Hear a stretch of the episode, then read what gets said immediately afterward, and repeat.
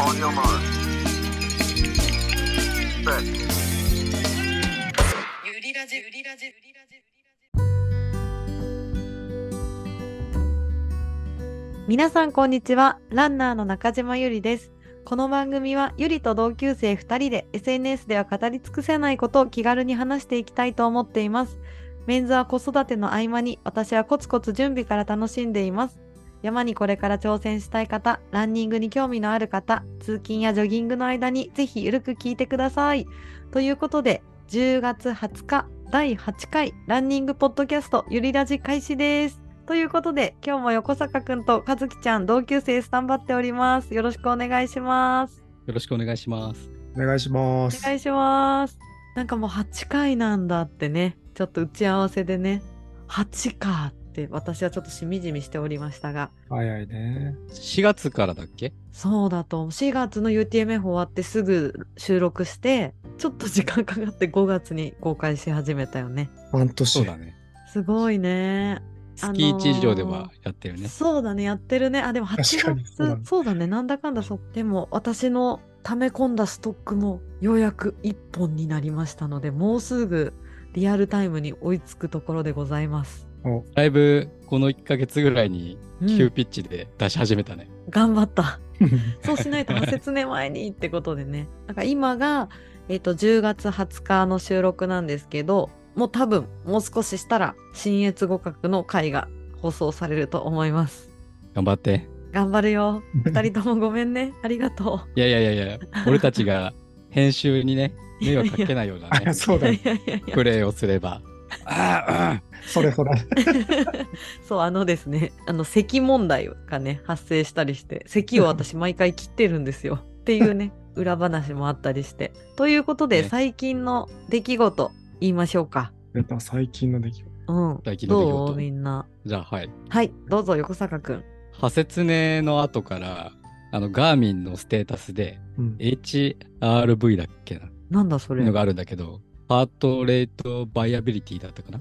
あ。心拍の変動を見て、その疲労度をチェックしてるみたいな項目なんだけど、うん。これが、俺今までないんだけど、だから派説ね終わって1週間以上経ってるうん。と思うんだけど、ずっともうね、疲れてるのままなの。た。ああ、まあ、疲れてんじゃない？でも本当に。いやそれすごくないと思って。多分、で一応ね、1週間平均で数値が出てて、昨日ぐらいから多分正常の値になってる。けど、まあ1週間で見てるからまだ疲れてるっていうステータスにはなってるんだけど、まあ回復にすごい時間がかかってるよっていう。ちなみに、スコアは？平あ均。そっか。二人ともね、ガーミンなんですよ。和樹ちゃんと横坂くんは。ちょっと待って、今見ます。いくつだったかな？7日平均？そう。あのね、うん54。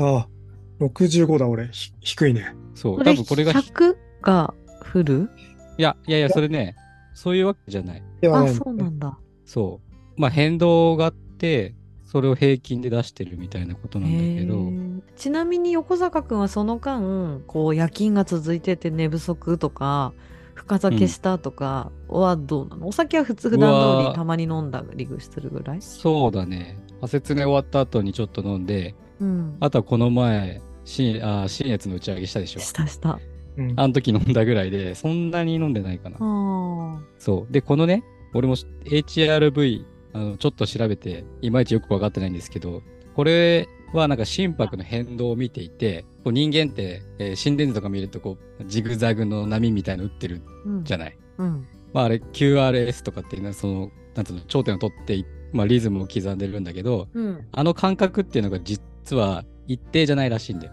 うんあう。ーん。不整脈ってこと？いやいや、不整脈はそのリズムがトントンがトトンとかなって飛ぶんだけど、違うのか。そうそうそう。じゃなくて、そのトクン、トクンっていうのが、ちょっとこう、なんつうの、リズムが飛ぶっていうよりは、感覚がちょっな変変わるみたいならしい。なるほど。でなんかそれを何を見てるかっていうと、副交感神経と交感神経の切り替わりみたいなのを見てるのかな？ちょっと曖昧で、ちうんょろっと調べただけなんだけど。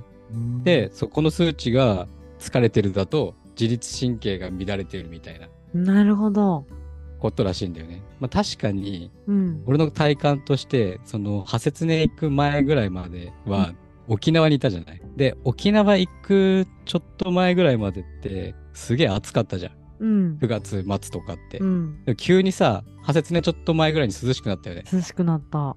あ、で、涼しいなって思って、今度沖縄行って暑いなってなって、で、帰ってきて今度寒いってなって、で、派切ね走ったじゃない。で、俺の感覚的にもなんか、派切ね行く、やる前から、もう沖縄ぐらいで結構疲れが溜まってるなっていうのがあったから、派切ねをさらに走ったことで、自律神経がちょっと乱れてるのかなっていう風に感じてるんで、まあちょっと今休養重視で、うん俺あんまりないからね。まあ季節。の変わり目だからと思って、ちょっとガーミンのデータを今後も注視していこうと思います。え、走ってない？その後。あの、派切ね後。全然走ってなかったけど、昨日25キロ。それまで走っ、ノーランノーランノーラン。あいや、でも、横坂くんね、いつも長いもんね、一回走るのが。でもだから1週間ぐらい空けて、あ、いいと思う、それぐらい開けで、そう、昨日走って、昨日夜ぐっすり寝て、うん。そうでガ、ガーミン的な昨日いい数字だったから、まあちょっとだんだん切り替わっていくのかなっていうう。ん逆って走逆に走って調子が上がってきたかなっていう。そのガーミンのデータ当てになるよねってよく話してたよね、昔か前からね。まあね、面白いよね。興味深い。まあ参参考にして。じゃあちょっと引き続き中止でいきましょ 中止で。はい。じゃあ他の最近の出来事。う。はい。皆さん。いかがでしょうか？うんとね、いつだっけな。10月の終わりのあの、土日日曜日かな？うん。うん。あの、そのザックをあ、直しに東京に。あれそれ9月のあく9月じゃない？あ、これ9月ね。えっ、と、インスタで言うと、Do Repair っていう、いろいろ物を直す、なんつうんだろう、ノースフェイスだったり、パタゴニアだったり、まあ、いろいろなとこがこう協力してやるっていう、なんかイベントみたいなので、で、ちょうど TR ロケットが俺の脇の部分が破けちゃったので、それを修理、予約して行ってきました。そう、私、和樹ちゃんから聞いてたんだけど、私あれだと思ってた。ノースフェイスのリペアのあイベントみたいな感じだと思ってたんだけど、あ違うんだね。そう、こうみんなこうい、いろんな、そのメーカーが、なんだ、ボランティアみたいな感じなのかな。それすごいね。そう、第2回なのかな、今回がもう、どこが破けてたかわかんないぐらい。そうそう。綺麗にもう、本当に、最初ちょっと写真撮っときゃよかったなと思って。そうそう。あどどー確かにこが、ねどこが破けたのって言ったんだけど、そう結局わかんない。わかんなかった。ほ んで、まあ、向こうの人にも、あの、インスタとか、まあ、写真載せるかもしれないから、まあ、許可証みたいな、うんサイン書いて、つってサイン書いてもらったから、まあ、何かしら載るかなと思ったけど、どっかに載るかなと思ったけど、載ってないから、結局そのビフォーアフターも自分でも撮ってないし、向こうの人も撮ってないからね、ちょっとね、謎のままになっちゃったけど。、それは予約をして、ノースフェイスのリュックをその日に持ってって、うん預けて、後から来るの？予約も30分刻みぐらいでこう予約できるのかな？うん。で、そこで、その時間決まってるから時間指定と、ザックの名前とかかな。うん。まあどこどこでも本当にメーカー関係なしで OK。それぐらいで、そう。で、当日行って、で、渡したら、その、1時間ぐらい、結局1時間半ぐらいだったのかな。に、また来てくださいっつって、で、戻ってったらもう出来上がってますみたいな。すごいね。へーすごいね。ほぼ新品に戻ったってことほぼでしょ？新品う戻って、ん。無料だからね。すごいね。え、それ無料なんだは、無料無料。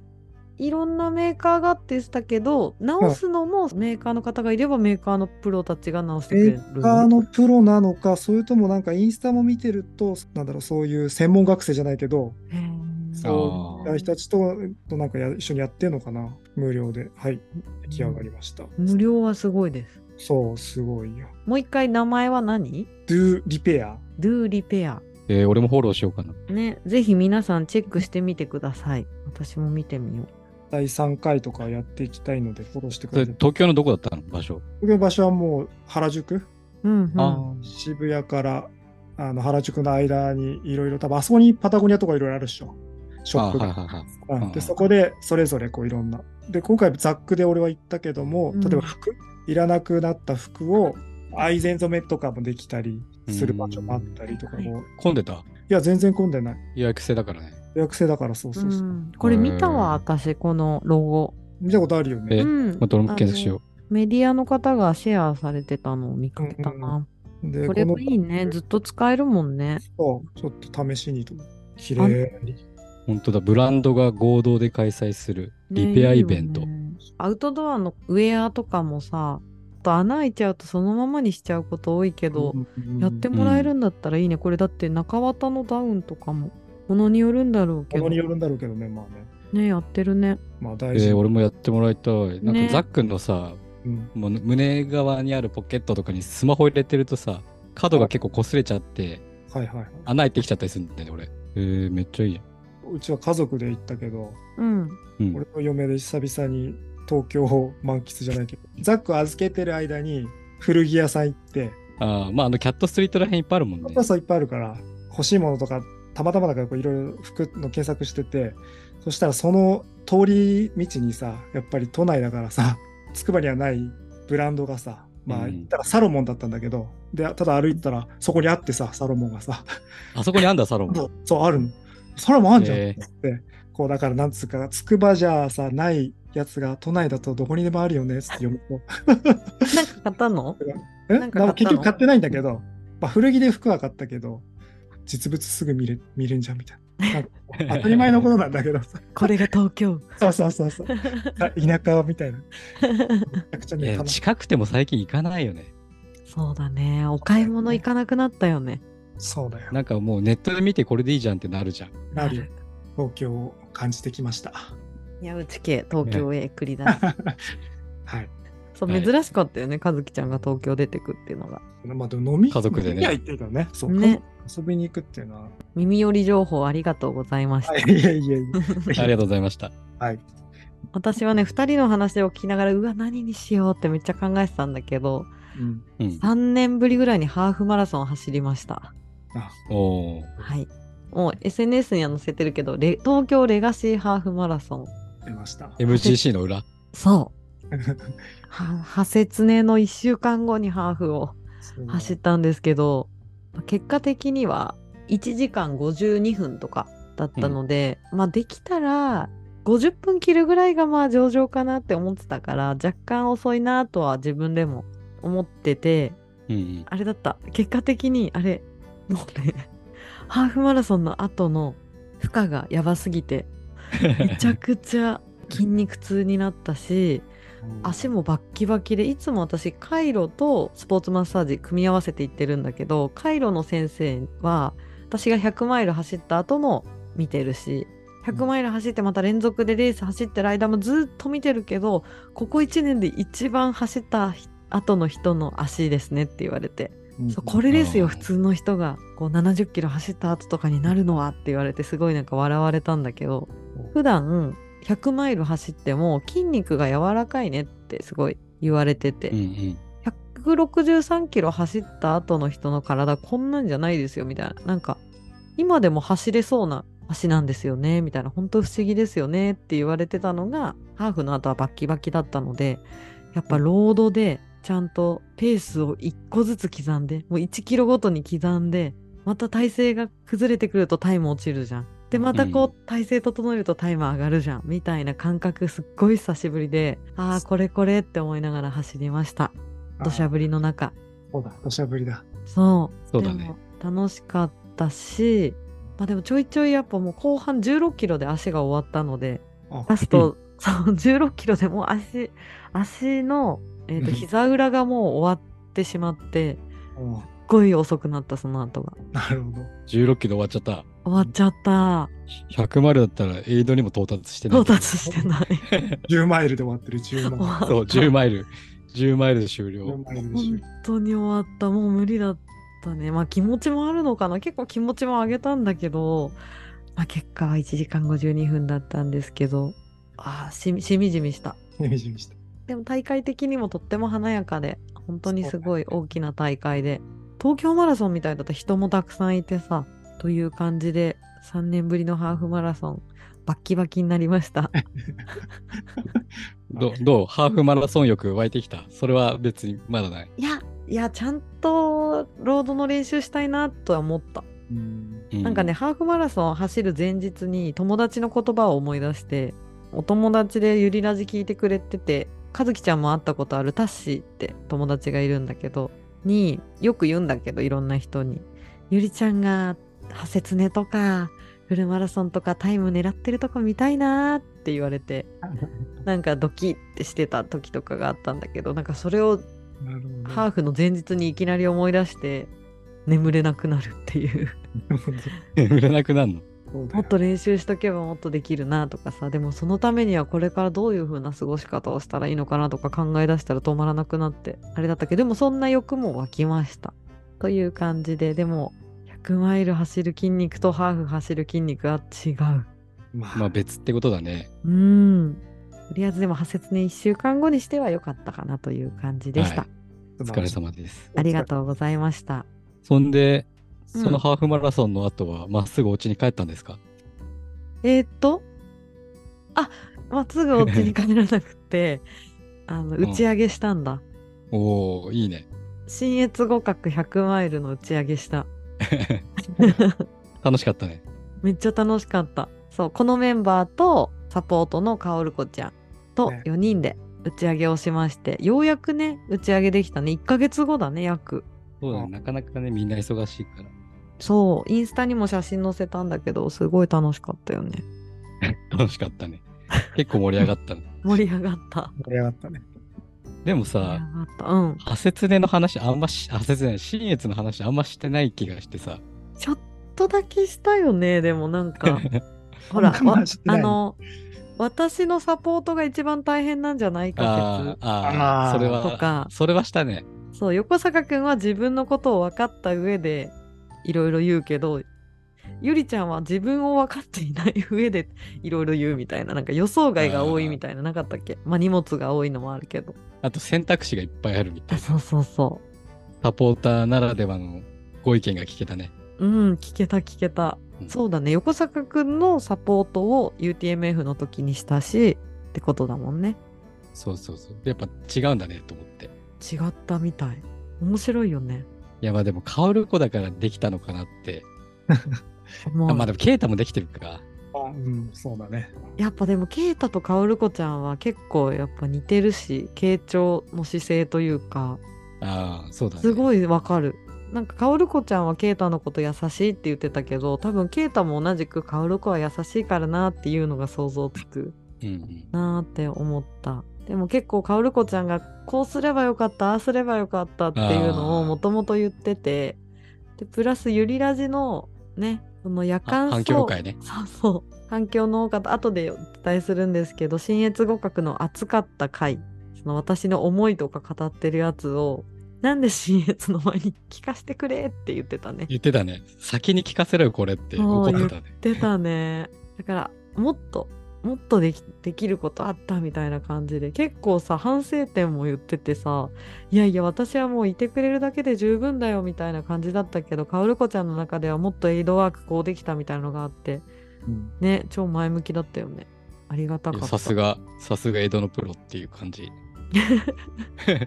あ、サポートのプロが。そうだねありがたかった、本当に。また、サポートの機会あったら、カオル子にお願いしようかな。そうだね。そしたらきっとかおるこちゃんは、またパワーアップしたそうだね。エイドワークを見せてくれるよね。ああね サポートの神みたいな。ね、どんどんなってくよ。順次さんメソッドを受け継いで。でも今話しつつ、あ、本当に終わったんだな、みたいな気持ちになった。新越。ね。ね俺、打ち上げ楽しかったなって気持ちしか。打ち上げは超楽しかった。そうだね。まだハセツネの打ち上げもね、はい、残ってますので。やってないしね。はい。はい。我々そんなに一緒に飲むことがねやっぱりね住んでる場所も違ったり子育てがあったりするのでないので打ち上げがとても楽しいっていう感そうだね。じです。はい。でそんな中でう、はいまたやろう。そんな中でねサプライズがあ、あったんですよ。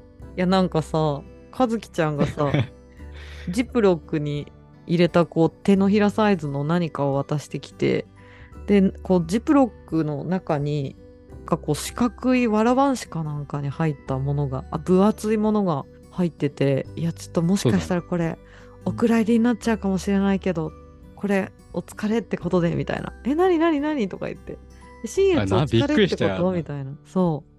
これ石鹸かと思った私。もなんか、そうだ四角い小包だからなんか固形石鹸かなと思って。あ私はなんか、スタンプみたいな、ハンコみたいな。ー感じだったんだけど、もうね、めっちゃ感動したよね。うんもう開けた感想はもう私は、えー、もうやだーみたいな。そうなってたそうなってた。で、カオルコちゃんもそれ見ながら、え、マジこんなことできるなんて素敵じゃないみたいな感じ。ああ言ってた言ってたこういう人と結婚したいんだけど、みたいな話してたよね。言ってたねで、あの横坂くんもその隣でめっちゃ感動してなかった？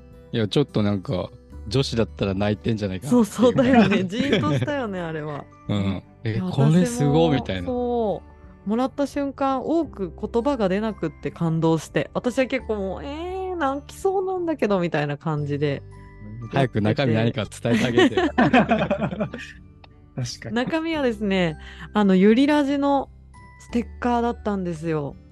それね見えるかな？そうポッドキャストのジャケットねそう、久江さんが書いてくださった、ゆりラジのジャケットがステッカーになっておりました。100枚だね。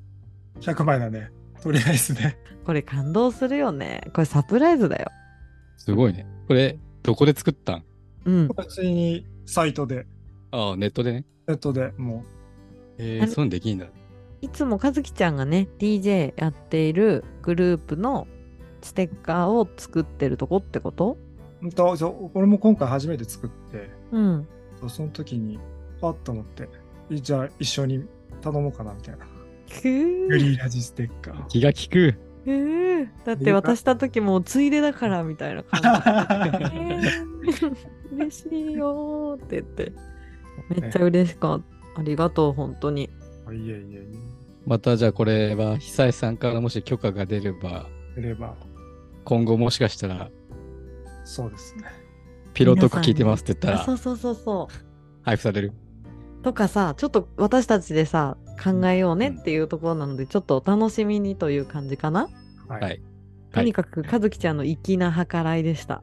感動しました感動したよね。もう今思い出してもふにゃんってなっちゃうわ。ありがとう。といううことで、メインテーマ、ハセツネいきましょうか。はい。はい。もう何回ハセツネの話したんだろうって感じだけどさ、ようやくハセツネカップ本番、私たち2週間前に走ってきました。1週間前か。はい。お疲れ様でしたお疲れ様でした。した。ハセツネカップ、ざっくり伝えると山岳レースでトレイルランニングのレースです。で、武蔵五日市市で約72キロを24時間以内で走り切るというレースです。ポイントが補給が補給を全部自分で持つこと。給水箇所が基本的に公式の湧き水以外だと1箇所だけ42キロ地点で1.5リットルの水かポカリをいただくことができるという感じでよろしいですか？あとはポイントとしてはスタートが午後1時だっけ？うん。うん。なのでほぼ大半のみんなが夜を走るっていうことかな、ですね。はいそういうレースこれ、どんなメンバーで走ったかと言いますと、ここの3人、私と和樹ちゃんと横坂くん。そして、UTMF でもサポート、4月のトレランの100マイルのレースでもサポートをしてくれた高校同級生のケイタ。で、前回の夜間総会もね、一緒にね、走った。登場してますねはい、登場してます。で、もう一人が私の旦那のケント君同級生です。私たちの。そのね、うん違う高校だけど。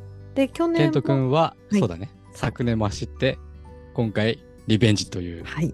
ことでしたねはい。だから、5人、5人ここに。いいね。同級生5人で発説ねなんて楽しいね。楽しいねあれ楽しかったねみんなで走れるっていうのがねねえ、楽しかったよね。じゃあ、結果的には、結果的に、まず、結果言おうか。うんね。結果言おうよ結果は、全員、無事に完走でした。おい。ありがとうございますパチパチパチ。本当に良かったです本当よかったよね。いや本当に俺も感想できてよかったです 横坂くんの話も聞きたいなぁまさかな展開だったよ本当に本当にねえ、面白かったね。ねね仮説ね面白いわ本うん、何が起こるかわからない。うん。ということで5人の模様をここにいる3人の自分の感想とともにその頃ケイタとかケンケント君はどうしてたかとかもお伝えしようかと思ってるんですけどまずはあれかな着順というかさそれを伝える？それとも？まあ、着順とタイムをざっくり伝えちゃったりして、最初に。うん。そうしましょう。まず走順というかあの着順なんですけど一番初めにフィニッシュしたのが和樹ちゃんでした。おめでとうございます。ありがとうございます。はい。ズバリタイムは15時間50分54秒。素晴らしい。素晴らしい。じゃあこのままい36。いっちゃいますね。なんと2位は誰だ？2 ?2 位。着目がですね、驚き誰？の 驚きのケータだったんですよ。波乱の展開です。すごいよね。で、ケータのタイムが17時間7分40秒。素晴らしいやす。ごいよ、ケータ。びっくり。おめでとうございます。おめでとうございます。そして3着目が、なんと私と横坂くん。同時ゴールで。同時ゴールで、感動のゴールで、フィニッシュで、18時間38分15秒と14秒。まあ一緒だね。うん。で、で、最後、ケントくんが19時間37分22秒ってことで、本当にちょうど1時間後うん。そうだね。そうだね。宮内くんからケイタもだいたい1時間ちょいで、そうだね。そうだね。ケイタと俺らはまあ1時間半ぐらい。半ぐらいか。その1時間後にケントくんみたいな。うん。みんなすごいね。いい感じにばらけながらまずこんな感じでみんなフィニッシュで。いや、あのね、一言ね、まずね、ケイタが私たちより先にフィニッシュしたことに、あの、ごめんなさい、めっちゃ驚いてたよね。てか気づかなかったよね。気づかなかったんだよ。確かに。あんなに長くコースにいたのに、どこで抜いたんだって思ったけど。本当にどこで抜いたかわかんないのかな月読みとかでも抜いてたのかないやー、抜いてたかな。でも着の時間見ればわかんだよね、きっと。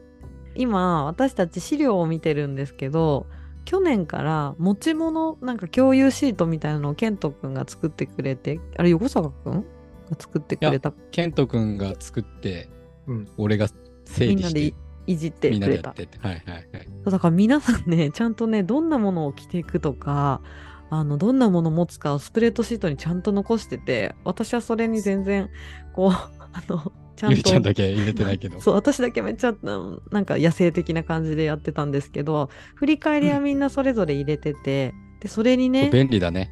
これめちゃくちゃいいね。ね、見れ、これでね、もうみんながね、この区間どんな感想だったかっていうのが見やすく書いてあるから、今日はこれに沿ってね、進めていこう。いきたいと思います。そうみんなしっかり反省点とか辛かった点とかめちゃくちゃ書いてあってその人がどんなレースを走ってきたかが分かってよニヤニヤしちゃうね これ見たら今ニヤニヤしてるねみんなね辛いの俺だけじゃねえんだって思って。やっぱりね。ねえこれあんな泣きそうだったのに俺だけ、俺だけだと思ってたよ。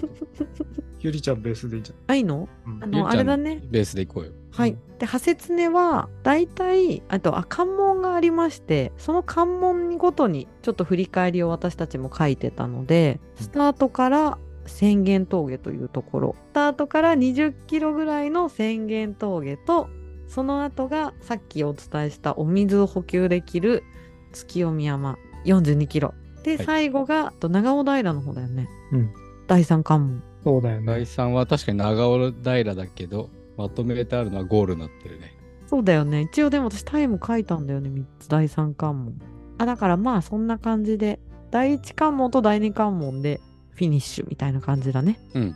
それで行きましょう。それでお届けしたいと思います。え、私軸でいいの？うんいいよ。わかりました。じゃあまず、えーそのレース前？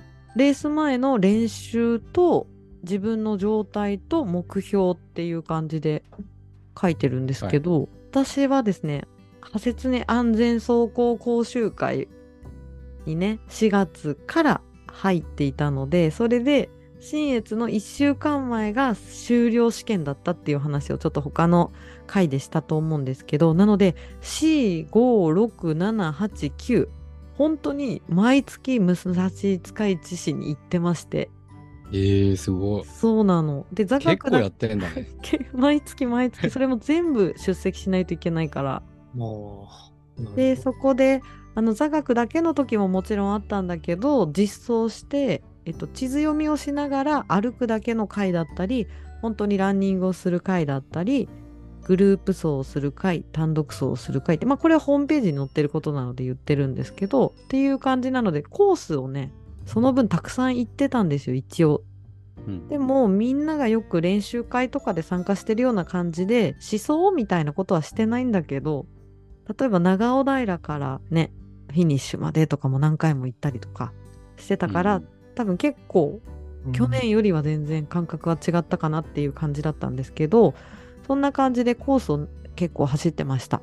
で3週間前に信越合格100マイルを完走したので足の疲労あり。うん。状態としてはあそうじゃん。私どうやって過ごしてたんだっけ？あわかった。信越合格100マイルを3週間前に完走して足の疲労あり。なので、ほぼ走らない状態でゆりラジ編集してたんじゃん、ゆりラジの編集。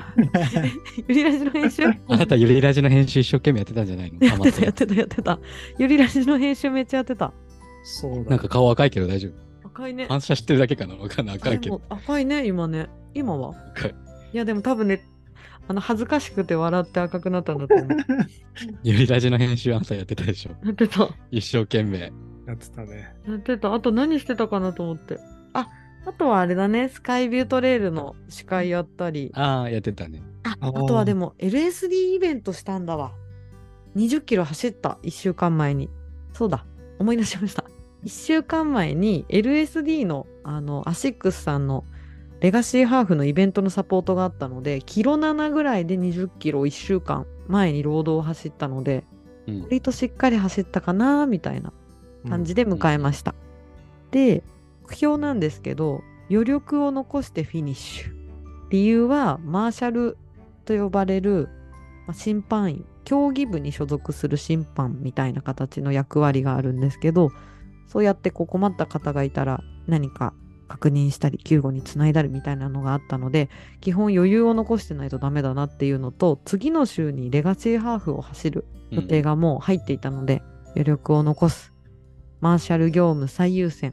で、でも、去年、派切ね私22時間ちょっとでフィニッシュしてるんですけど、それはケントくんと一緒に完走ペースで入ったので、そのぐらいだったので、実際自分が走るとどのぐらいのタイムなのかっていうのはちょっと知りたかったから、うん。程よく走ると何時間なのかなみたいなの知りたいなって思って、まあ、16時間から18時間ぐらいじゃないかなって予想して、うんっていうのが前情報です。2人は？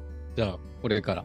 うん。去年もそうだけど、派切の、派切ねの前ぐらいに、だいたい9月末とか10月頭に夏休みを取ることが多いので、まあ今年もそんな感じで、9月末から10月の頭まで沖縄に5日間ぐらいかな行ってて、で、さっき言ったみたいに結構疲れてて、その旅行が。う。うんん、なんかまあ子供もなんか大きくなってきて、結構激しくなってきたから、一緒にいるとすごい疲れるのか。走ってないんだけど、うんその5日間ぐらいはね。うんそれがまあ、そう、沖縄行く直前は結構走り込みしてて、うん。自分で多分み3日のうち2日間ぐらいで50キロ走って、めっちゃ走ってる。あとは職場の人たちが横浜マラソン出るので30キロ走やったから、うん。それもついてるから多分その3日ぐらいで7、80キロぐらい走って、めっちゃ走ってんな。で、沖縄5日間行ってたので、まあ結構疲れてる。ただ、まあ5日走ってなかったから帰ってきて20キロのジョグ。そう、結構これは緩めだったから、まあ大丈夫でしょうっていう形で。あとまあ問題があるとしたら旅行中にかなりの暴飲暴食をしてる こと。まあ、しゃあないな。と、まあ、旅行から帰ってきてもなんやかんやちょっと酒飲んじゃったりとかしてたんで、いつも禁酒は、まあ、本気だったら2週間前だし、だいたい1週間ぐらい前には飲んでないことが多いんだけど、今回は3日前ぐらいから。結果的には派切ねを舐めてたのかなって思うけど、そう。まあね、天気予報見てても涼しいなっていうのが分かってたから、うん自分の中では、もうこれはいけるっていう謎の自信があったので、まあ大丈夫でしょうっていう感じで楽観視していて、目標としては根拠はないけど、だいたい15時間半ぐらいかなっていう、まあ16時間切れるぐらいではいけんじゃないかなっていうので、思ってました。あの、去年はどのぐらいのタイムだったんだっけ？去年は19時間半かな。そう、大雨でもう人も結構渋滞の中ずっとそれに続いて、月読みからの下りとかはもうすごいぬかるみで、あ、かずきちゃんが見せてくれた。それ去年でしょ？去年19時間17分だね。あおー。17分か。うん。ああまあ19時間ちょいか。そう、もうかなりのぬかるみだったうから、ん。そう。ただ、長尾平からは、もうあの辺は雨止んでたし、そんなにぬかるんでなくて、去年もう長尾平ぐらいから下りかなり飛ばしたよね。うんうん。ねちなみに長尾平ってさ、もうさ、20キロとかさ、ないよ。ないよね。去年は多分ね、もう日の出山とかから誰にも抜かれてないんじゃないかっていう。えーっと、ラスト12キロぐらいか。あ、そうそうそう。多はい分誰にも抜かれてないと思うんだよね。そうだね。うんうんうんそれぐらいもう激走したっていう感じだったから、長尾平は58キロ地点だって。だからもう本当にあそうそうそう最後だね。うんうん。なので去年の感想としてはまあ19時間十何分だけど、それは雨もあったし、うん。まあ、去年本当にノンストップでその十何キロ走り続けたから、あんま足は残ってたかなっていう感じもあったんで、まあ雨も降らず涼しければ、暑いの苦手だもんね。あそうそうそう、まあ16時間を切れて15時間半ぐらいでいけんじゃないのっていうふうに思ってました。この時は。はい。この時は。時は。じゃあ、かずきちゃんは？はい。俺は練習に関しては、そのゆりちゃんと同じ3週間前に新越そうだよねサ。ポートで、まあ、約70キロ70キロ、うん、ぐらい走って、その後は週1、2ぐらいしか走ってないな。ただ、その週末にサッカーの試合があって、それだ、それで2試合ぐらいあったかな。どんぐらいなの？それって。30分ハーフです。30分ずっと動いてるってことでしょ？かける2、うんへー約2時間。もう1試合1時間のやつを2試合うん。ち。ゃんとやってんね。うん、走ったのは多分そのレース前まではこうランは29キロぐらい。数えたらそうだった。合計29キロ。うん。でも、と新越走ってるからね。まあね、その前にね、3週間ね。ううんん。そう新越後はランとしては29、合計で29キロとサッカーの2試合だけです。で、目標は、多分去年は、あのースタートするときに看板何時間ペースとかこうやってやってる人たちがいて、それで15時間のところに確か並んでスタートしたから、今回も目標は15時間って感じで行きました。はいそう、スタートのさ、ブロックがね、去年までは自己申告で本当に自分で並ぶスタイルだったから、そうだよね。そう、うん。だからね、私、あの時すっごい驚いたのが、なんかフルマラソンとかなら、まあ大体同じぐらいか少し早いぐらいに並ぶじゃないみんな。感覚だよ、感覚。うん。うん。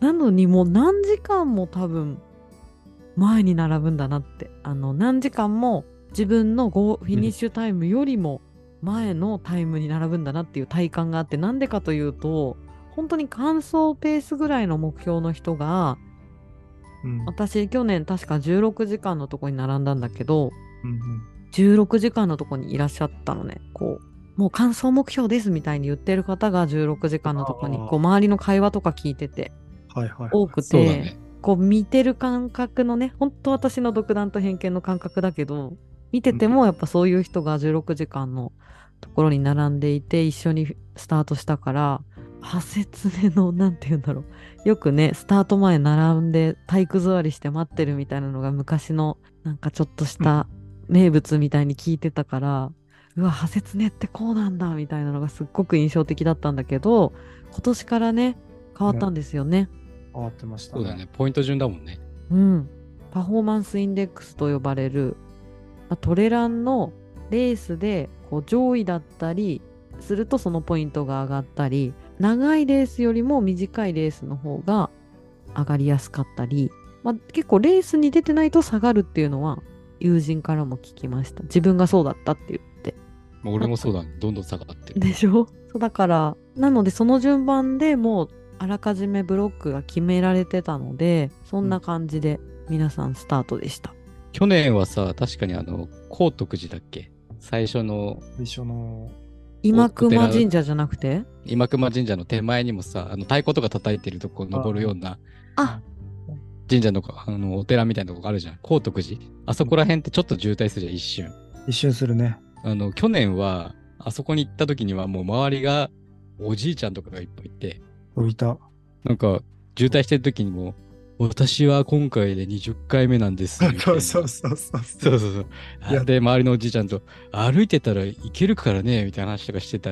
そう、言ってた。そう、さすがに20回になると早いな、このおじいさんって思ったけど、今回のパフォーマンスインデックス順だったら、もう周りは本当にガチランナーしかいなかった。そうだね、やっぱね。ストレスはすごい少なかったかもしれない。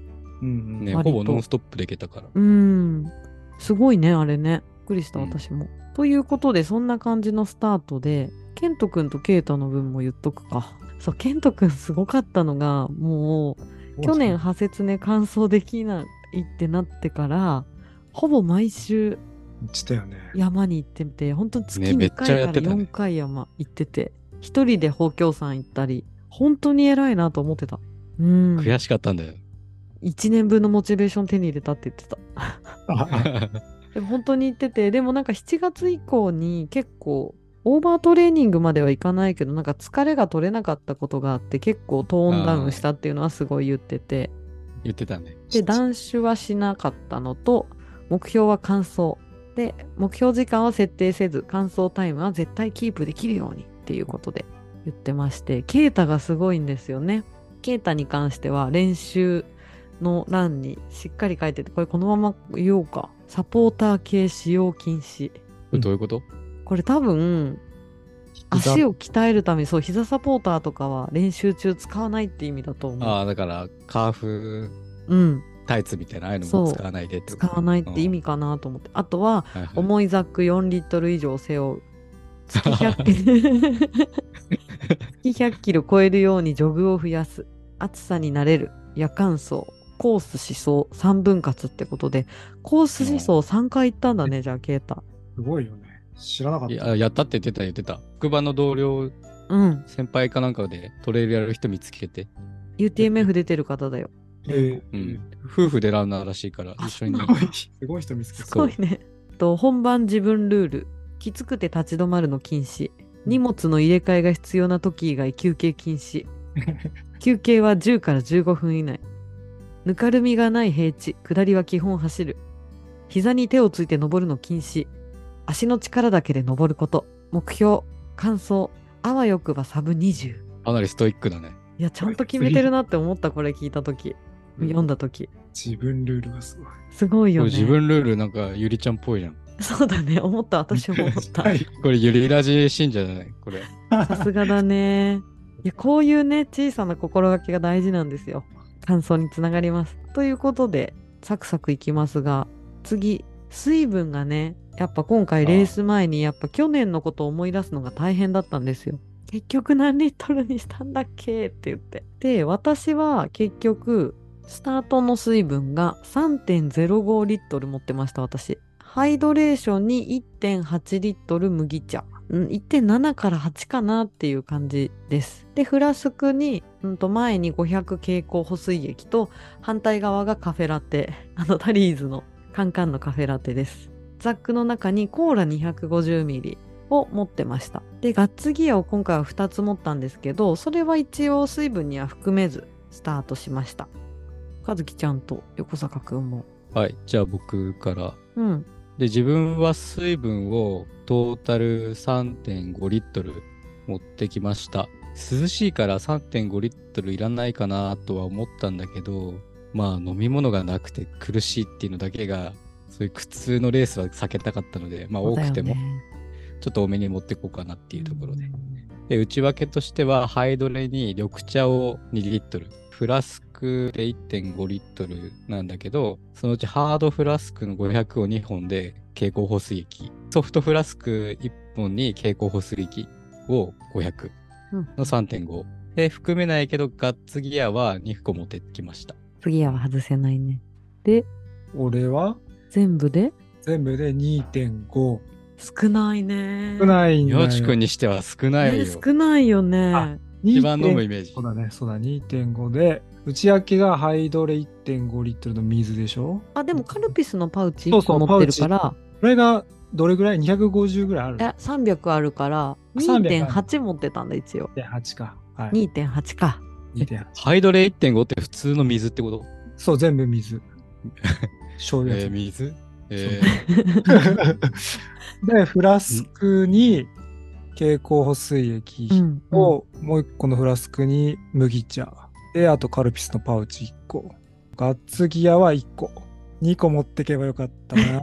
今のとこ私も横作も2個で、うん和樹ちゃん1個だった。1個はい。です。ー、俺も3つでよかったよ、が次。いや、私ももう1個持ってても全然良かったなって思う。まあまあ全然ああればありに越ねね。いや、ほんと結果的、には。いい補給だね。改めて。ついでに反省言っていい？うん。で、これさっき、あの、俺フラスク1.5って言って、言ったんだけども、ハードフラスク2個にソフトフラスク1個だったわけよ。うん。うん。最近ハードフラスク使ってて、まああの、ソフトフラスクだと走ってると、前のポケットから飛び出ちゃうことがあるすっんだよ、ね。ごいわかる。はいいや、だから、ちょっと気になってる横作くんが使ってるやつとか。ハードフラスクだとそれがないから、今回それにしたんだけども、これがね、ハセツネは結構、よくあの、相性悪くて、なんで？あの、ハードフラスクって、その、わかんないメーカーによるのかもしれないけど、そのまま吸えないんだよね。あ、手でえ？持ってちょっと潰すみたいな。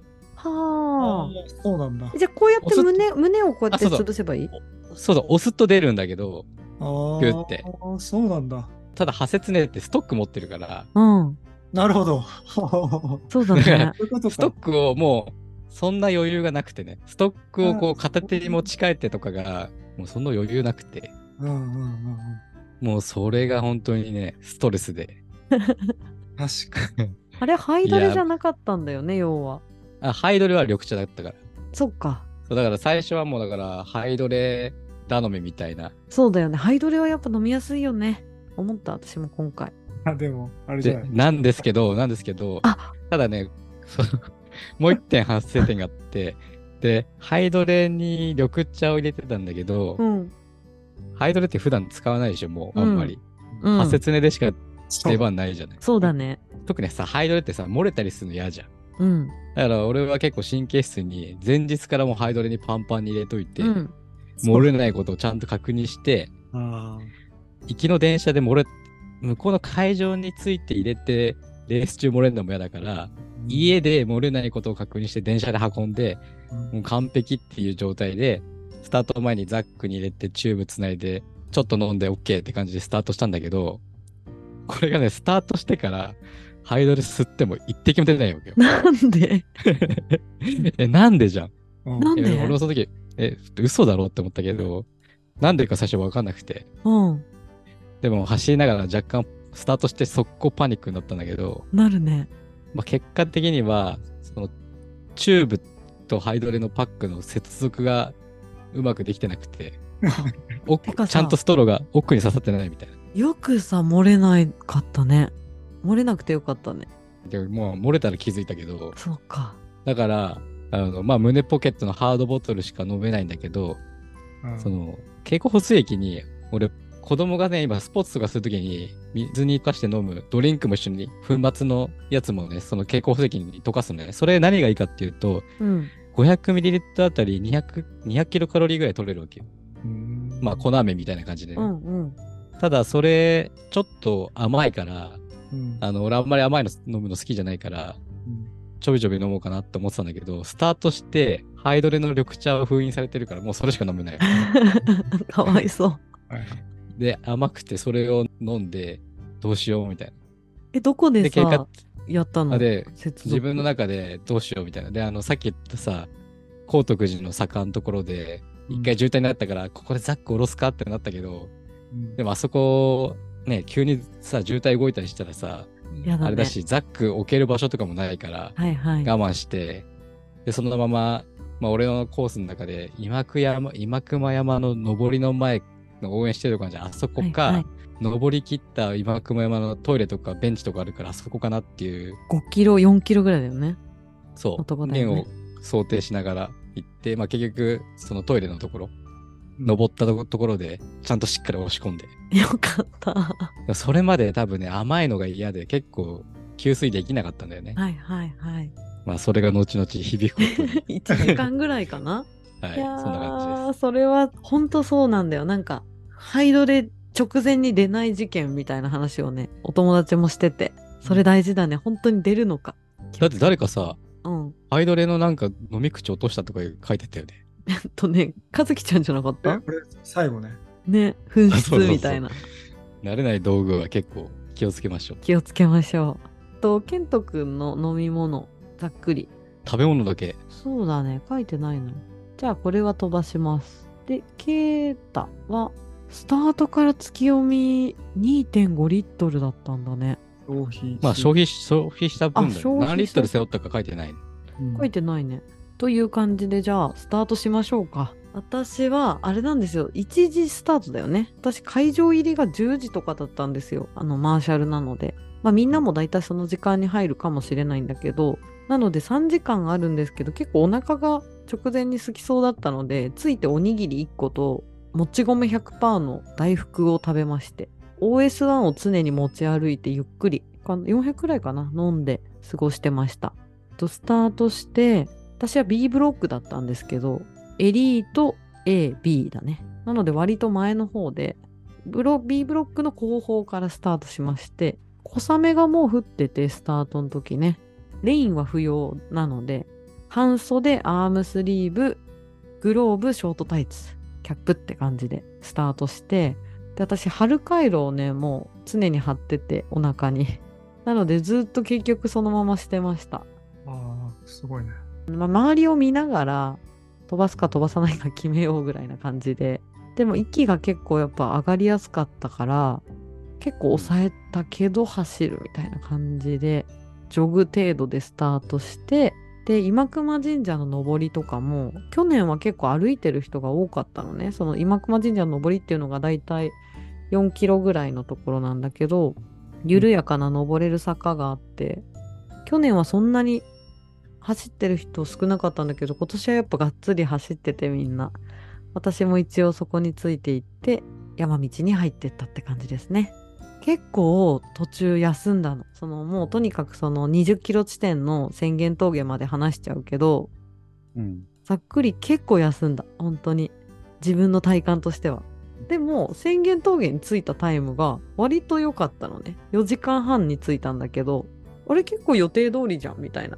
結局それ16時間ペースぐらいだったから、うん。こんなに途中立ち止まったしパワーウォークめっちゃ入れたし割といいじゃんと思ってっていう感じの序盤でこれマーシャルの目線なんだけど結構周りの人とお話しした時に結構仲良くなった人があのよかったらこれいりますか？みたいな感じでおじさんが分けてくれようとしたりっていうことが多くって「あ大丈夫です大丈夫です私も十分持ってるんで」って言ってあの失格になっちゃうこともあるんでぜひ今後もあの一人で楽しんでくださいねなんて言いながらとか話したりあと「ゆりラジ聞いてます」って話しかけてくださった方もいてその方ともね後半ねまた会ったりしてすごいね、超嬉しかった。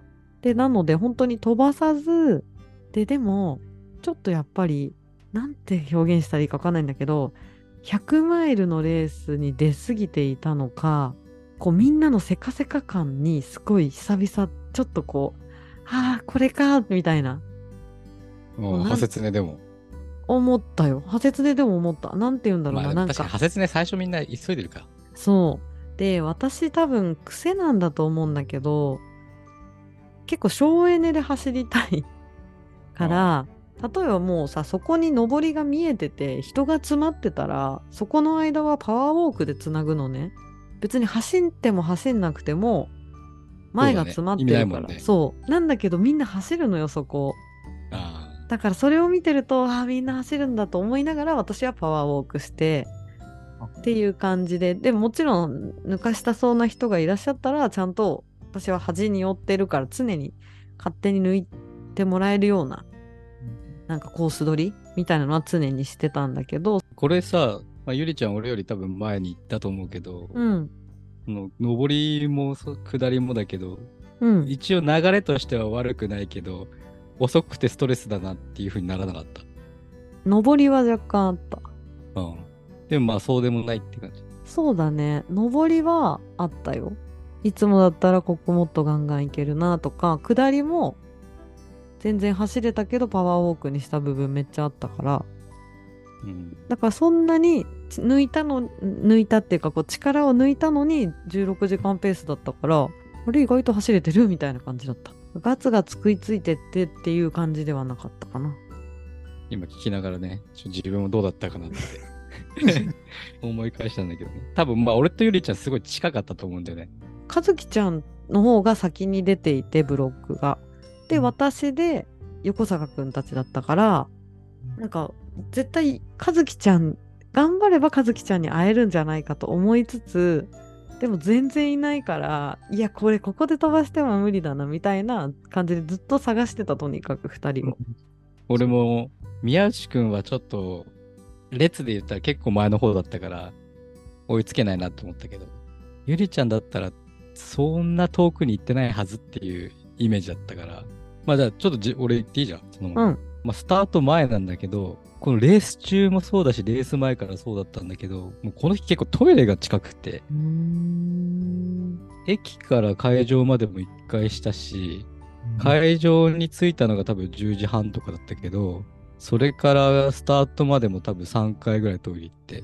なんでだろう？カフェイン？で、その後もレース中、宣言峠から行けるトイレ全部行ったんじゃないかぐらい寄ってたんだよね、俺。すごいな。多分。なんだろうね。だから、なんてだろう。緑茶が行けなかったりするのかなとか。そう、ちょっとだから、補給で直すところもしあるんだったら、緑茶じゃなくてやっぱり麦茶がいいのかなとか、をちょっと考えてたりします。私今回麦茶からの緑茶にしたから特になかったけど確かにそれはあったかもね。うん。後半はこれ、ゆりちゃん麦茶じゃなかったっけ？ああ、あ途前中で変えた麦。茶で後半は緑茶のパウダーを持ってってたから緑茶にしたんだけどでも結構緑茶私もハマってるから人事ではないなと思って。そう、甘いのが好きじゃないから、ちょっと渋い方がね、お口がさっぱりして好きなんだけど、ただ、茶化テキンとかってなんか、トイレ近くなんだっけ？利尿作用あるんじゃん。あカフェインがそもそも利尿作用あフェイン入ってるるか。らうん。カフェイン入ってんだっけ？そうだからか後半にしてもいいかもね本当に、うん。はい。っていうのが、トイレが近いっていうのがありました。まあ、C ブロックではあったんですけど、まあ、ポイント順だっていうのもあって、C ブロックでもまあ、そこそこ走れるランナーが周り多くて、全然ストレスなく行けました。で、まあ、さっき言ったみたいに、スタート直後で、ハイドレが飲めなくて、ちょっと焦るよと。まあ、でもそこはさっき言ったみたいに、ハイドレをどこで直すかと、あとは原因が何なのかっていうのを考えながら、あれもしかしたら吸えるんじゃね？っつって思いっきり吸ってみたりするんだけど、めっちゃストローが陰圧になってぺちゃんこになるだけで、やっぱ吸えねえなーとか思いながら、力じゃなかったみたいな。そうそうそう。あ俺のき、俺のなんかそのね、吸引力弱いのかなと思って、思いっきりスーって吸うんだけど、ぺあの、チューブが全部ぺちゃんこになるだけで、やっぱりダメだなっていうのをウケる。10分おきぐらいに試して、やっぱ気のせいかなとか、あとは高くジャンプしてみて、ハイドレの位置変われみたいな。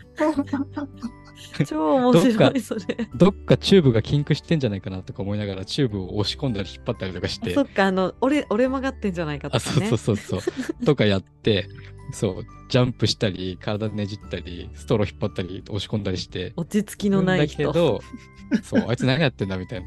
さっきからチューチューして何やってんだみたいな。っていうのをね、こう繰り返して。で、さっき言った高徳寺の渋滞っていうのも、まあ去年だったら多分5分とか10分とかもしかしたら並んでたかもしれないけど、今回本当に1、2分とかそれぐらい？一瞬立ち止まってそのまま渋滞で歩いていくみたいな感じ？そんで、あの、林道抜けて変電所の前に行った時に、目の前にランナーのおじさんが2人いて、あんまり意識しないで走ってたんだけど、なんかふとこう2人の会話が耳に入った時に、ん？って思って、で、その2人が、あのなんかポッドキャスト聞いてるみたいな話をしてて、で俺が親って思ったら、なんかその片方の人が、なんか僕が聞いてるチャンネルは、まあ女性がやってて、みたいな。親って思いながら 後ろで聞いてて、で、もう一人の人は多分全然分かってなくて、おいそそういうのがあるんですね、みたいなまあ結構そういうスポンサーみたいなのもついてる女性がいて、みたいな。おーちょっとだんだん、だんだんなんか範囲が狭まってきたぞって思いながら。で、そしたらもう一人人が遊んで、あ、ゆりラジって言うんだけどって言った瞬間、ちょっと急に心臓ってやられたみたいになって、いや、これ多分ゆりちゃん知ってる人しか聞いてないから、後ろにいる人が、誰だこいつってなるだけだと思うんだけど、あ、あなたゆりラジですよねとか、まあ言われたことはないけど、仮に言われたらどうしようっていう妄想で、もう息を潜めて、もうなんならちょっと話しかけられたら声変えなきゃいけないなみたいな。お、もっと違いますみたいなのをやらなきゃいけないなと思って、あ、どうやって喋ろうかなとか思いながら、どなその人のたなんだろう。ありがとうございます。聞いていただいて。そう、その人の背後をずっとついてって。そう、そんで前にゆりラジの人たちがいたから、ありがたいリスナーさんじゃん。はい。僕たち、あ、聞いてる人、元気？僕一緒に はい。って感じで。そのままいつかお話できますように。で、ロードに行って、でまあなんかロード出たら結構ばらけたんで、そのまま今熊山行って、で、今熊山の階段登ったところでハイドレを直して、やっとお茶が飲めるよと。で、そこから本格的に山に入るね。そうそうそう。で、もうそこからお茶も飲めるし、これで行くぞっていう感じで行けたんですけど、まあ、渋滞はないけど、まあ、上りは連なっていく感じで、全員遅いっていうよりは、こう、と2人前ぐらいが急に遅くて、はいはいはいはい。ああ、この人いなきゃったら、もうちょっと一ペースでいけるなーみたいはいはいはいはいなこととか、登り切って下るときもやっぱ同じように、ああ、ここだけ、この人ちょっと、もうちょっと早く行ってくれたらなーみたいなのがあって、ちょっと我慢するみたいな。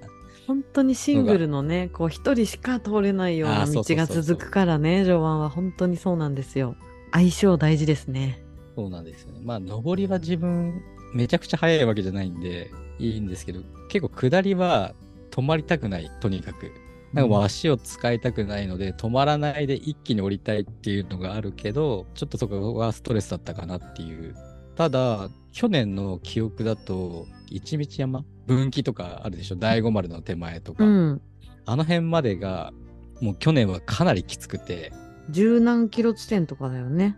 そう多分10キロ地点とか、かなその辺までが去年はすげえきつくて、もう今年はそこまで、あ、もう短みたいな。もうこんなとこ来たのって感じで、すごいね。いいリズムであそうそうそう来れてたんだね。そう、涼しかったし、うん。もう緑茶も飲めて最高みたいな。大五丸の手前ってさ、結構坂が続くじゃない？そうだね。ちょっとね。そうそう。で、あそこも、2キロ、第五丸。俺の中ではまあ宮内式の登りで、何？いや、はい膝と足首をまあロックする感じで登るっていうのを MF で教わったんで、それさ、まあ見て教わったの？それとも和樹ちゃんが言語化したの？それを。多分、じゃあ最初は俺が見て、ついていく感じだったけど、こうやってやるといいねって言ったら、なんかまあそうだよみたいな。へえ、すごい。かっこいい。で、膝とここロックするといいよみたいなのを、あ、もっと早く教えてくれよと思いながら。なるほどって。でもそれやるとすげえ確かに楽で早く登れるんだよね。あと足を登りで使わない。へえ。っていうのがあって、そう。で、大五丸の手前の長めの坂道とかも、結構、なんだろうな、前にいた人たちが坂の中腹で一回休憩してるみたいなシーンがあったんだけど、うん。なんでこんなところに休んでるな、みたいな感じで、おぐいぐーい行って、大五丸の登ったところ、今回めちゃくちゃすごい声援だったよね。すごかった。いや、もうあれ結構感動したし、まあ逆に言ったらもう興奮するみたいな。うん。超高ぶるみたいな感じで、俺もその坂も止まらずに登ってごぼう抜きしてきたから、うんよっしゃ来たみたいな感じで、うんで、そこを抜けて、それが多分15キロとかだよね、うん。うん大五。丸。うん。で、そこちょっと行って、三国峠とか、うん。かな19.34キロだ。もうちょっと手前かな、17、8キロぐらいだったと思うけど、うん。その辺で、何の前触れもなく、内ももを両方つるっていう。ね突然。いつもだったらなんかピリピリ、あ、やばい、釣りそうとかあるんだけど、もう突然釣って、え。ギーンって。もう動けなくなるみたいな。え、何みたいな。で、しかも、太ももの外側をよく釣ることはあったんだけど、内側って今までなくて、で、結構それが焦って、出るね。で、釣った時は、あの、芍薬関東像っていう足つりに効く漢方を飲むことにしていて、これが結構効くから、まあ、待てと。足つりは今までにもあったぞってことで、それを落ち着いて、全部で6本持ってたんだけど、うん。あの、すぐ取れるところに4本入れてて、残りの2つは、あの、ザックの奥にしまってて、まあ、4つあればいけるだろうっていうことで。で、ただ、まあ、1本飲んで、あ、効いてきたなって思って、ちょっと登ると、また釣ると。へえ。いうことで、もうその数百メーターぐらいの間に、一気に4つ投入と。でももうじゃないと動けないぐらいだったから。けど、もう全然ダメなんだよね。釣りそうでえ。何だったんだろうね、本当に。で、その状態で下ると、下りでもそこ来るから、今度、死闘筋も来ちゃったよね。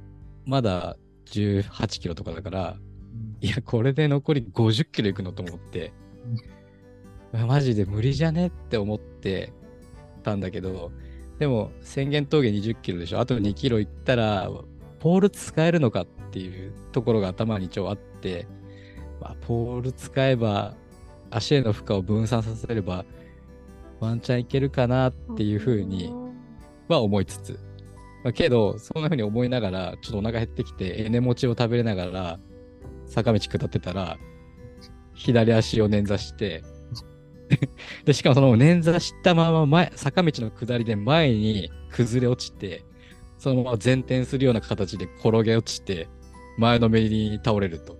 もうそれで完全に心が折れて、もうこんな両足つって四頭筋を使って左足捻挫しててもうダメだと。前転もしちゃったしね。あ、そう。ってことで、もうここで、あの、宣言峠でのリタイアを、まあ自分の中で7割ぐらい決意して、歩くという感じでした。やばいっすね、横坂くん。そう、あのーこの宣言峠って第一関門で、ようやくポールをね、使うことが許可されているので、それまではもうポールは使えないので、そんな感じの節目で、やばい、雲行きが怪しくなってきましたって感じだね。はい。俺のレースはここで終了しました。前編は終了です。全編。その頃、かずきちゃんは？まあ、まずはみんなより早い人たちについてっちゃったので、本当に早かったですね。渋滞ほぼなかったんだね。渋滞はほぼないね。すごいね。宮地区より後ろいた？あ、いいたよ。いたいた。けどやっぱみんな早い。うん、早い。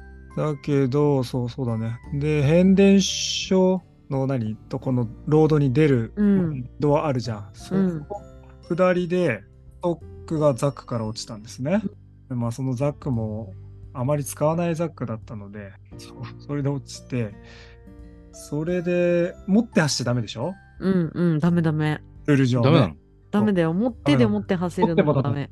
えあれやべえって思ったけど、うん、腰にコンプレススポーツだっけ？腰のベルトのあの、後ろのとこについてるよねそう。あれつけたことないんだけど揺れなかった？揺れなかった。あそうれがなんだ。そうすごいね。よかったね。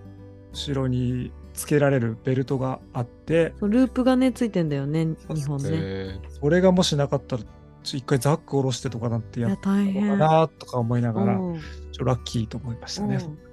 で、あとは本当今熊神社からもう本当に制限まではね、本当に飛ばしすぎましたね。みんな本当周りについてきすぎて、めっちゃ汗かいた。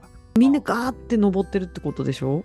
そうだね。へえ、すごいね。えあの階段走るのやばくない？走ってはないけど、もうみんなそこも超速い早いんだ。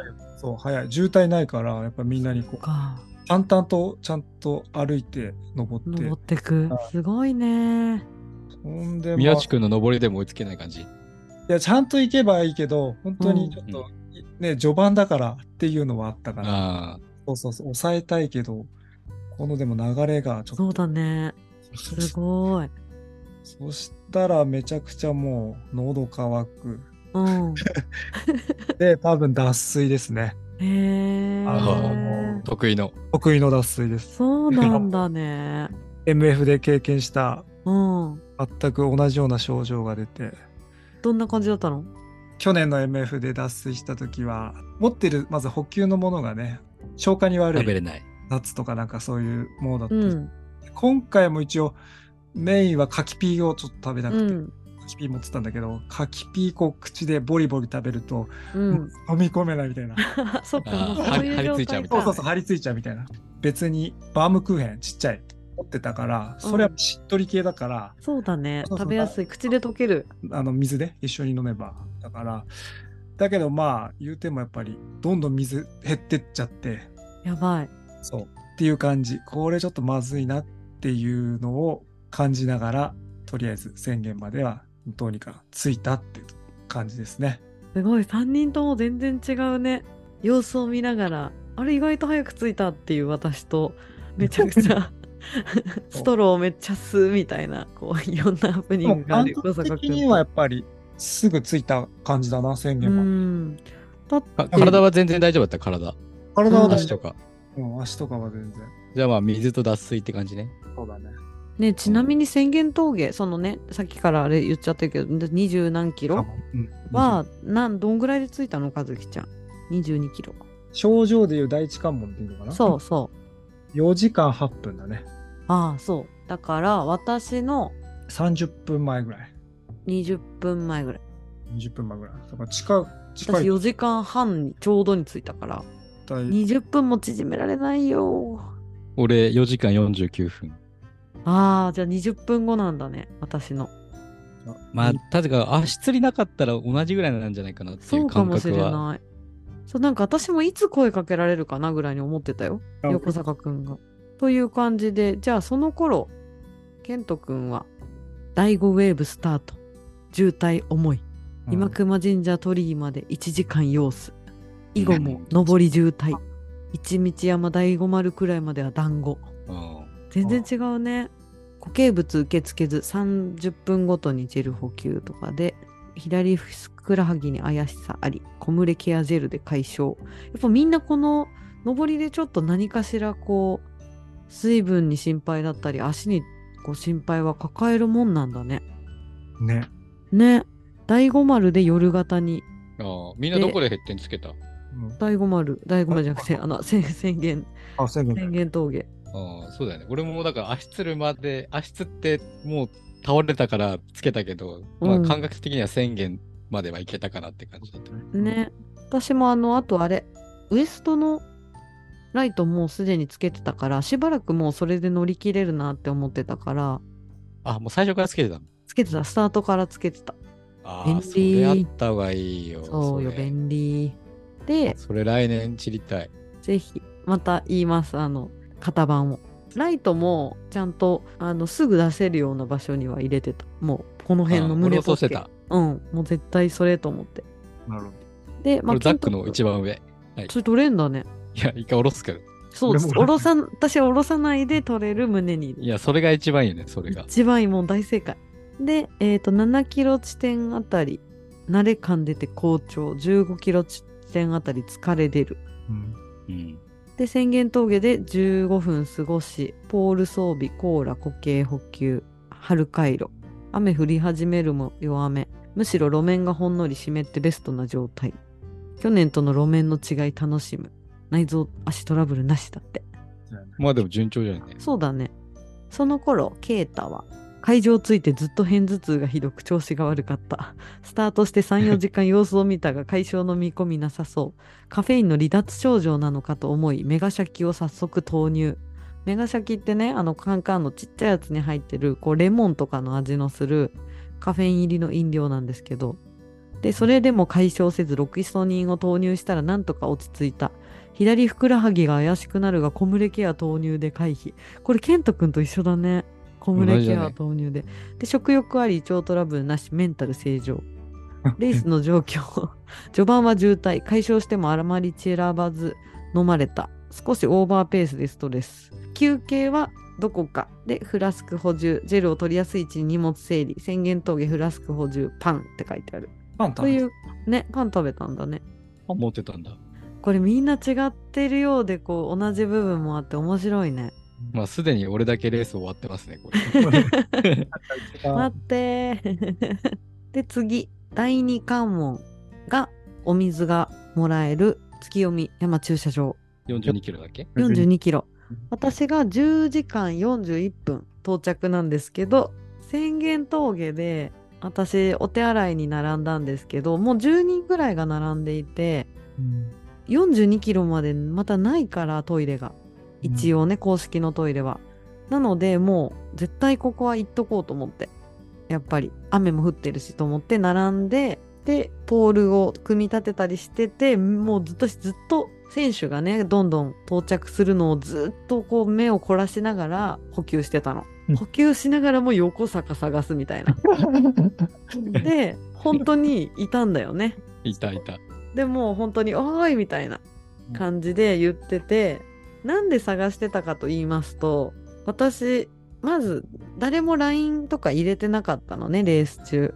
で宣言峠ってちょっとだけ LINE が多分あれだね電波があったから宣言なうみたいな感じで入れたのよ一応。そしたらそれに反応をくれたのが横坂くんでもう両足つった終わったみたいな感じでなんかもうすごいマイナスな雰囲気出してきたから。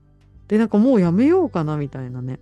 も うもうやめようかなとしか。言ってたよね。だからもうこれ絶対やめる気じゃんと思ったからこれはね巻き込んでいかないと絶対やめるなみたいなのを感じてたので。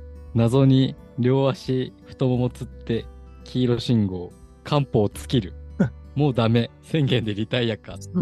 おあれ送ってるね。そうそう釣れないんはとか言って使ったとか言ってそう。で杖使って分散して時間いっぱい使えばワンチャンいけるかとか言って横坂君が言って言ってるからいけるよって言って一緒にスタートしたんですよ。もうダメぽとか言ってるからダメじゃないよ 大丈夫だよみたいな感じで結構私は私結構元気だったのでそのままうるさく言いながら出発しました。でもうその頃には結構雨降ってて全然レインないと冷えるぐらい待ってた時もすごい結局やっぱ止まると冷えるみたいな繰り返しで雨足強くでぬかるみも多くて小走りかパワーウォークで進んだんだけどまあ横坂くんがね足終わらない程度にこう後ろ振り向きながらみたいな感じだったんだけどそんなに抜かされることがなくてこちらがちょっと抜く方が多かったかな宣言峠からは。だったよね結構。俺はゆるちゃんの背中しか見てないんで とりあえず。そうでもまあ自分的にはまあペースは落とした感じでパワーウォークして多分早歩きも早いのか早いよ。早いよね早かった早かっただからそんな感じで進んでいってで結構前の人が転んじゃったりなんだりしてたからゆっくりで大丈夫ですよとか言いながらあの声かけたりとか途中で眠そうにしてる人やっぱ23時から0時とかに近づくにつれてやっぱ離脱というか寝てる人多めになってきてでそういう人にもかったよね。多かったよね。脇で結構休んでたようね、ん。寝てる人？だからちょうど多分16時間ペースぐらいでスタートした時に20から30キロ地点に16時間ペースでいる人たちって多分純粋にそのタイムで来てる人と20何キロだから飛ばしててそこにいる人って多分両方いて多分休んでる人たちはもうちょっとどんどんタイムがねあの押す感じなんだと思うんだけどっていう印象で見てたかな。結構声かけたねいろんな人にね。で未踏山っていう山があるんですけどもうねそこはもう絶対に気温がね低くなるって分かっててちなみにそれえもうそういう地形だから。うんそういうもんだから。地形なの？地形と、まあ、標高も1500とかで高いから、だし、ほんと、この未踏山の前はね、冷えるのよ、本当に。いやで俺もスタート前にケント君がそうやって言ってたけどさ、そう、私がそれを言った。うん、ほんと寒かったとでしょ？で、うんそれがまあ大体36キロ地点とかなんだけども、その頃には本当に寒くて、で、霧もあの強くてって感じで、で、ティムレスっていうね、すごい、ゴム手袋みたいな見た目で中がふわふわになってる防水手袋があるんですけども、それをしてストック持ってって感じで、もう寒すぎてこのシェイクドライのね、ゴアテックスのレインのこの上までこうやってフードかぶって、もう自分の吐息で温めるぐらいな感じで、めちゃくちゃフードも大活躍して、で、また暑くなったらフード開けてみたいな感じで繰り返してて、やっぱ登ると汗かくんだけどみたいな感じで、でも止まると冷えるみたいな、そんな感じで月読山の駐車場に到着して、それが10時間41分経過したところです。ちょっとその月読山でどうしたかだけを伝えるんだけど駐車場に着いたらお水を1.5リットル私はもらって今年はねお茶のパウダーを持ってきたのねうん緑茶のパウダー、それをハイドレーションに入れて1.5入れて、アイドルに1.5全部入れたんだ。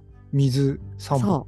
すごいね。それか1リットル入れてこ胸に入れたからななんでかというと結構残ってたんだよね。あ、そうなんだ。と余りが800ミリ、えー、とう500丸々蛍光補水と多分300ぐらいハイドレーションに残っててでコーラ250ミリは絶対月読み山で飲もうと思ってたから残ってたからでコーラの250が本当に美味しくてああ500にすればよかったって本当に思ったその後もちょびちょび飲んだんだけどこんなに美味しいんだと思ってもう超大正解だったもう次も絶対やるレース中のコーラ美味しいよね。最高だったえちなみにそれ炭酸どうしてんの？炭酸。そのまま入れペットボトル持ってってペッ。トボトルごと持ってて開ける時も別に何も問題なくてあ、そうなんだ。大丈夫だった吹き出ないんだ。全然大丈夫だったでおにぎりを私持ってきてたので月読山でおにぎり食べて凍えそうになりながら食べてすぐ出たね。という感じでした。すいません長くなっちゃったんですけど。ちょうどこれよ、夜も更けてねいよいよって感じだね。10時間経って。はい、というわけでここまでがハセツネ会の前編でした。次後編に続きます。